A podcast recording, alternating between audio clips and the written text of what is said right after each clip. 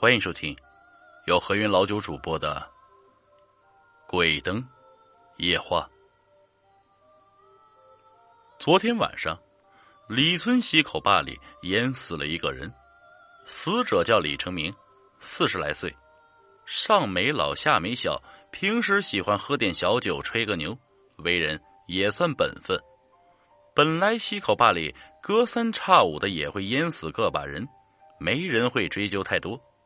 但李成明的死却引起了村民的恐慌，原因就是捞上来时，李成明那狰狞的死状，以及他手上紧紧握着的一只绣花鞋。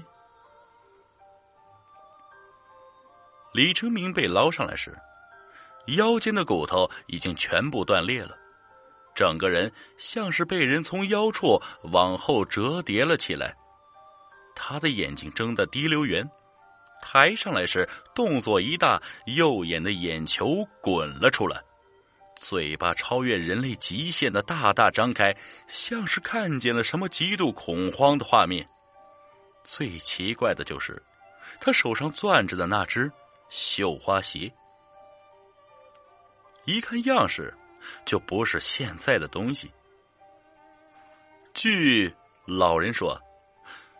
这个是上个世纪五十年代左右的东西。李老四跟大家坦白，昨天他确实和李成明喝了点酒，但喝的不多，没醉，不至于失足掉下去。而且事情很奇怪，家在东面的李成明怎么会淹死在西边的溪口坝里呢？很快，李成明。淹死的事儿就在村里传得人尽皆知，但不知道经过谁的编排，李家村的村民里传了一个像模像样的女鬼索命的恐怖说法。说是啊，李家村在上个世纪批斗地主的时候，枉杀了地主夫人，尸体就被扔进了溪口坝里。地主夫人死前饱受折磨，心头一股怨气未消，被扔进坝里就变成了水鬼。又经过多年修炼，现在终于开始出来害人了。这传言被村民们无比丰富的想象力描绘的有声有色，导致一段时间大人小孩都不敢靠近溪口坝。这天。李桂旺到表哥李大勇家里喝酒，酒过三巡，两人又谈起了这个话题。你说，呃，溪口坝里不会真的有水鬼吧？李大勇喝了不少酒，舌头啊开始在嘴里打结。那水鬼有，就就有呗，我不怕他，他见到我得得跪下跟我叫爷爷。俗话说“酒壮怂人胆”，醉醺醺的李桂旺俨然掂不清自己有几斤几两了。表表表哥，你你不是怕吧？胡说！我我我还想去看看水鬼长什么样呢。李大勇生怕被表弟看扁了，把胸脯拍得咚咚作响。行啊，我也想想去看看，说说不定啊，还是个美人呢。晚上十一点多，村子里早就没有了灯火，月亮也恐惧的躲在云层后，天地间到处黑漆漆一片。在黑暗里，两个摇摇晃晃的男人勾肩搭背的朝着溪口坝走去。冷风一吹，哥俩的酒醒了不少，心里多少都有点后悔当时的嘴快了。但嘴上两人谁都不肯透怯。夜晚，在溪口坝沉浸在夜色的包围里，夜风凄凄，薄雾弥漫，不知哪个风口劲儿大，刮起了呜呜的风声。李大勇望着这个深不见底的溪口坝，总有一种阴森的感觉。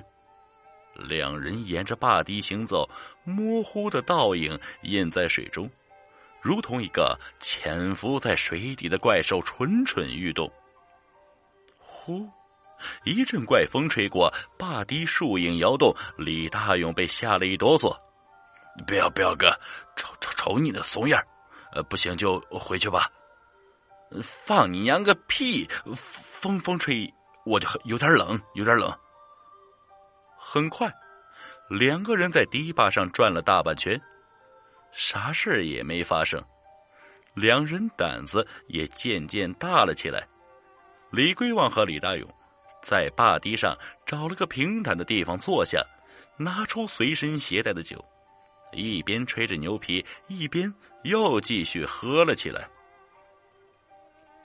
不觉，已近子时正中，哥俩已经喝得快要神志模糊了。突然，一阵阴风吹过，两人都不自觉的紧了紧衣衫。李桂旺不经意间往离他们不远的水里瞟了一眼，顿时噌的一下站了起来，然后身体不由自主的往后退了两步。李大勇抬眼看了一下表弟，李桂旺此时嘴巴大张，眼睛要凸出来一般，一动不动的盯着水面。李大勇身上汗毛突然竖了起来，他缓缓转头，一张惨白的、毫无血色的脸静静的印在溪口坝的水里，一双漆黑的瞳孔在一动不动的盯着他们。两行血泪漂浮在水面上，鲜红刺眼。一团黑色的头发在水里蠕动延伸，像是一群黑色细长的蛇。李大勇张大嘴巴，后退两步，大脑瞬间被剧烈的恐惧冲击的一片空白，喉咙像是被扼住了一般，发不出一点声音。呃呃呀！李龟王一声被吓破了胆的喊叫声惊醒了李大勇。突然之间，他不知道哪来的勇气，转身拔腿就跑。快快快跑！龟龟王，快跑！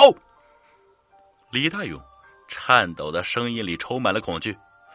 李大勇拖着软了的腿，蒙头跑了一会儿，突然发现李桂旺并没有跟上来。他回头一望。李桂旺已经软倒在了地上，身体还在不住的大幅度颤抖。水里的东西爬上来了，李大勇差点一屁股坐在地上。一具无头的水鬼，顶着一张脸皮爬了上来。尸体拦腰折断，脚高高的伸在头顶，一只光脚，另一只，另一只脚上穿着一件。大红色的绣花鞋，鞋面上淌着鲜血。